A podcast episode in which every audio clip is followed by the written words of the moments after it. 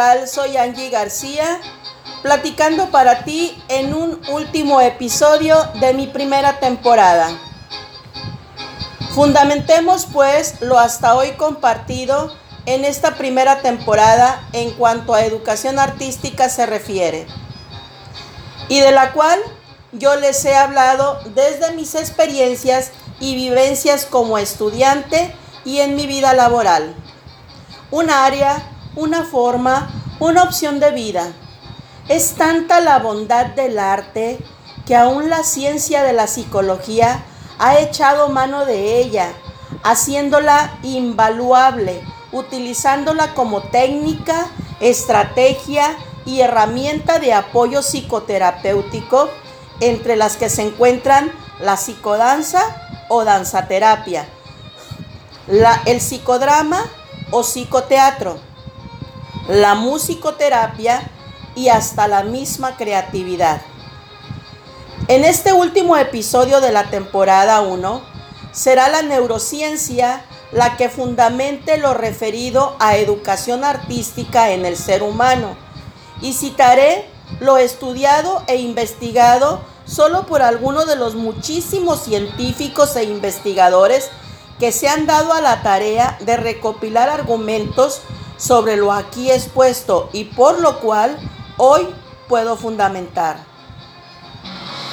La danza, el alimento para el cerebro. En palabras de Concha Pinos Pei, bailarina, neuropsicóloga y científica que ha investigado profundamente el gran impacto y los beneficios del arte en el desarrollo y bienestar humano, cito, se sabe que la danza es un camino para mejorar los circuitos de aprendizaje, atención y memoria. Y de ahí esto no solo puede dar cuenta educadores y bailarines, sino también científicos. Iniciemos pues con el tema. Los científicos recurren al movimiento porque consideran que éste puede ayudar de manera multifacética a expresar emociones, transmitir conceptos y diseñar estrategias complejas y precisas que son necesarias vivir en el día a día.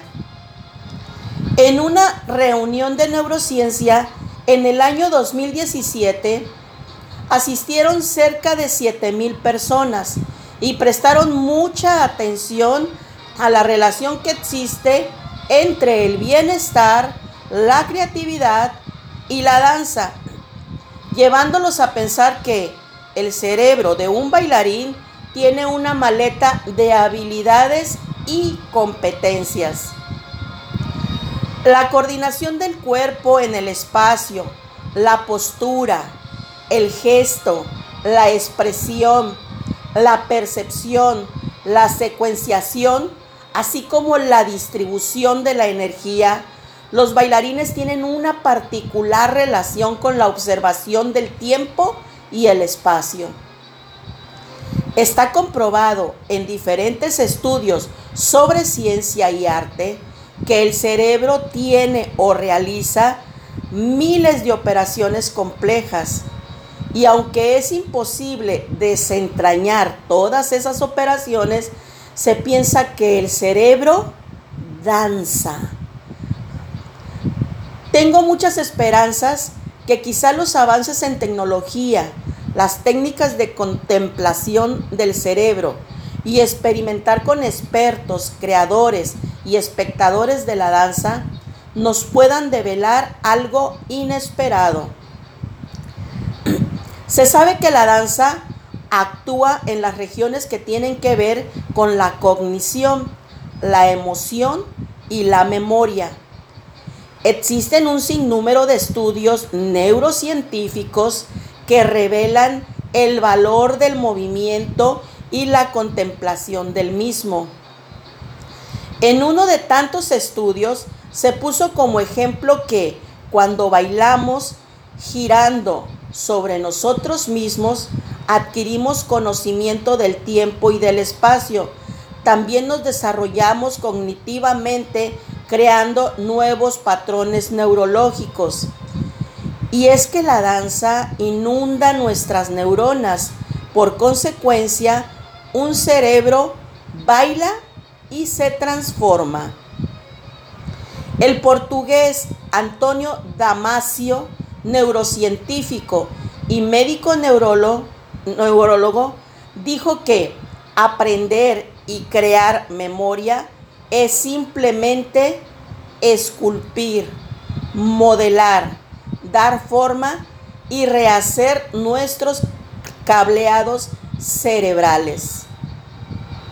Por tanto, la danza no es solo un ejercicio físico, sino que genera neuronas y por medio de una sustancia llamada mielina, cuya función es aumentar la velocidad de los impulsos nerviosos, esta sustancia recorre las dendritas, que son prolongaciones nerviosas de las neuronas y receptoras de los estímulos de los impulsos. De aquí la importancia de la danza y el movimiento en el contexto escolar, pues estas conexiones son las responsables de adquirir el conocimiento, el pensamiento y la acción. De esta manera es que las artes son un elemento primordial para mejorar el proceso de enseñanza-aprendizaje, ya que al practicar la danza, el cerebro está 100% apto para recibir, procesar e incorporar todo tipo de información. La danza estimula la vibración del factor neurotrópico de proteínas derivadas del cerebro.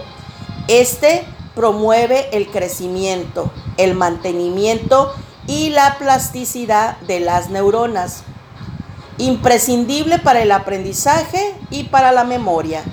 Además, bailar hace que las neuronas sean ágiles y que se conecten entre sí, creando nueva comunicación. La neuroplasticidad es la capacidad que tiene el cerebro para cambiar a lo largo de la vida. Por lo tanto, no hay mejor medicina para una persona de 70 años que bailar. En este sentido, existen cuatro químicos naturales en el cuerpo, conocidos como el cuarteto de la felicidad. La endorfina, la serotonina, la dopamina y la oxitocina. Y cada uno tiene un trabajo especial que hacer y se apaga una vez que el trabajo está hecho. Sería bueno que surgieran todo el tiempo, pero no funciona así. Estos químicos se pueden activar sin necesidad de medicamentos. De ahí que bailar, cantar, ejercitarse y hasta trabajar en equipo sean actividades que proporcionan la felicidad, la estabilidad y un mejor aprendizaje. La danza es un modo de transmitir ideas y emociones. Por ello, tienen incidencia en áreas metacognitivas del cerebro. Con sonido o sin sonido, la danza es un lenguaje porque se basa en instrumentos, estilos, estrategias y tipos de comunicación.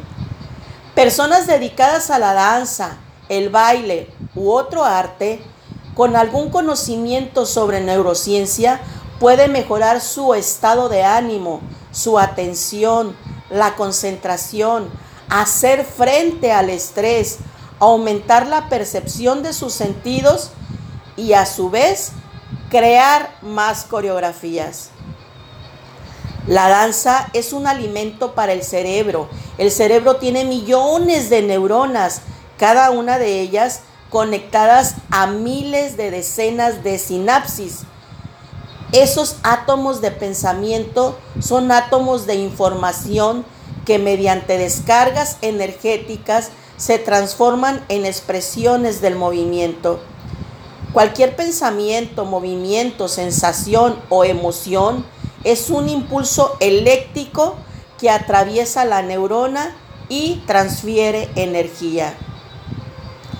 Al dispararse juntos, se conectan juntos y eso afecta a nuestra percepción, comprensión y memoria. Cada vez que repetimos un patrón, se dispara una emoción, una memoria, un pensamiento, un tipo de aprendizaje. Por lo tanto, cada vez que aprendemos un baile o estilo de danza, estamos aprendiendo nuevos patrones. La analogía sería, cuando sabemos una lengua y aprendemos una segunda, una tercera, ampliamos nuestro conocimiento. La danza es un lenguaje cerebral compuesto de gestos, movimientos, gramática del movimiento y significados. Los niños que crecen con muchas danzas, como los niños que crecen con muchas lenguas, tienen mayor plasticidad cerebral. Por lo tanto, aprender una segunda o tercera danza puede ayudar a utilizar partes del cerebro que desconocíamos y no solamente partes del cerebro, sino del cuerpo, aumentando sus recursos, no solo para la danza, sino para otras muchas actividades. Pero, ¿cuál es la conexión y la relevancia de la neuroeducación y la danza? ¿Y por qué los científicos tendrían que poner atención a la danza? En primer lugar, si la educación pretende mejorar los procesos de enseñanza-aprendizaje, la danza sin duda los mejora. Por ejemplo, cuando un alumno está bloqueado por sus problemas, moverse y bailar lo ayudaría. La segunda razón es que la danza se puede ofrecer en múltiples contextos, desde el patio a una escuela primaria, a la universidad y las empresas. Por ello, los programas de danza deberían de desarrollarse mostrando la necesidad de formar más personas en la danza, en el conocimiento contemplativo y activo. La danza puede y debe ser validada con la ciencia, en tanto que ofrece una exploración seria, rigurosa y profunda sobre la relación del cuerpo y la mente y cómo esto incide en el cerebro. De aquí que siempre les he dicho a mis colegas de educación artística que no son un simple docente y que no imparten una simple estrategia, que conozcan lo valioso que son, y lo grandioso que imparten en las escuelas donde laboran, siendo los niños de hoy los grandes afortunados y beneficiados, con grandes beneficios para su vida adulta. Los estudios neurocientíficos han puesto atención a la relación que existe entre la emoción y la memoria sobre la mente y la manera en la que incide en el aprendizaje. La danza es pues una herramienta, una estrategia para apoyar, acompañar y colaborar con cualquier asignatura básica para obtener conocimiento. La danza es un combustible para otras asignaturas. Podríamos decir que la danza es una ciencia que nos permite pensar, comunicar, sentir, crear, traducir a través de nuestras células cerebrales a cualquier edad y en cualquier momento de nuestras vidas. Por todas estas cuestiones es que siempre me ha importado que tantos padres de familia, comunidades educativas del nivel básico y universitario y hasta la misma planta docente del país hagan conciencia de la necesidad de conocer un poco más allá para enseñar y difundir la danza obteniendo mejores resultados de vida. Hablemos ahora de la música. Paco Robert, psicólogo con certificación en clínica infantil en problemas de conducta cotidiana, certificado en la sincronización de hemisferios cerebrales, ansiedad, traumas, duelos, entre muchas otras certificaciones, nos fundamenta los efectos de la música, otro alimento para el cerebro. La música es un elemento esencial en el desarrollo y aprendizaje de los niños. La música no solo ayuda a que los niños se relajen, sino que también ayuda a desarrollar la memoria y el sentido de coordinación. Aquellos niños que crecen escuchando música, cantando canciones y moviéndose al ritmo de la música, gozan de un mejor sistema sensorial y creando más alcances en las conexiones neuronales del cerebro. Estudios demuestran que aquellos niños que participan activamente en actividades relacionadas con la música son aquellos que hacen las mayores conexiones, porque la música en los niños provoca un aumento en la capacidad de memoria, atención y concentración. Mejora la habilidad para la resolución de problemas matemáticos y de razonamiento complejo. Hace que los niños puedan expresarse. Al combinarse con el baile, estimula los sentidos, el equilibrio y el desarrollo muscular. Estimula la creatividad y la imaginación infantil. Enriquece el intelecto, desarrolla la inteligencia emocional, hace que los niños puedan interactuar entre sí y aumenta la autoestima de los niños. La música tiene un efecto profundo en el estado de ánimo, en la inteligencia, en la memoria y en el lenguaje, también como en la salud y en el sistema inmunológico. El impacto de la música lo vemos todos los días, manipula nuestro estado de ánimo, enriquece nuestras vidas y envuelve nuestras mentes. Hasta hoy, en mis episodios anteriores, les hablé de los alcances de la educación artística en mi vida personal, estudiantil y laboral, basado en mi experiencia y vivencias. Hoy, en palabras de Paco Revert, que con fundamentos científicos expone ampliamente cómo beneficia la música. Y lo cito.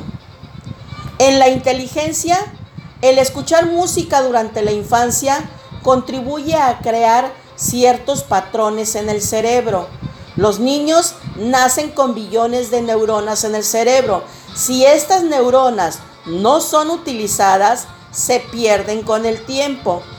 Que los niños reciban estímulo a través de la música hace que más neuronas funcionen en el cerebro. Y mientras más neuronas se desarrollen, más fácil se les hará aprender nuevas cosas. De ahí la importancia de la educación artística en las escuelas, aunadas a que se desarrollen nuevos talentos. En la memoria, los niños pueden acordarse de música que han escuchado ya desde los tres meses de vida. Además, el escuchar música también ayuda a los niños a acordarse de cómo hacer ciertas cosas. Es decir, que si los niños aprenden a realizar cualquier tipo de tarea mientras escuchan música, favorece que la siguiente vez que vuelvan a oír eh, dicha melodía, recuerden con facilidad la tarea realizada. Por lo tanto, les sea más fácil volverla a reproducir. En cuanto a entendimiento, el entendimiento y el lenguaje son ayudados por la habilidad de procesar información más rápidamente. Aquellos niños que escuchan música de manera regular tienen un mayor coeficiente intelectual la habilidad de entender y procesar el lenguaje se consigue al entender los varios sonidos que crea el lenguaje, hablando. Los niños que suelen estar expuestos, a la música se acostumbran a escuchar diferentes sonidos complejos, los cuales les ayudarán a discernir el lenguaje. En cuanto a emociones, las emociones y los estados de ánimos están directamente vinculados a la música. Es difícil para nosotros los adultos sentirnos felices escuchando una canción triste o sentirnos tristes escuchando una canción alegre. Y asimismo es para los niños.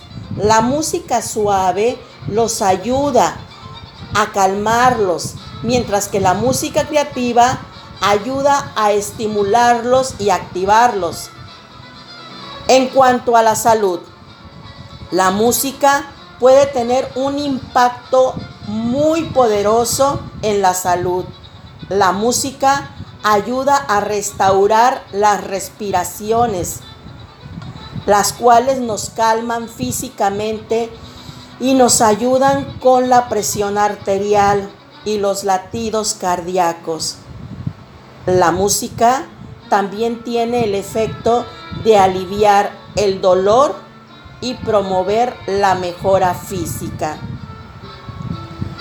Hola, ¿qué tal? Soy Angie García hablando para ti en este episodio 10 y último de mi primera temporada, con el que deseo que te hayas permitido escucharme y que lo aquí expuesto por mi voz con el corazón sea de utilidad.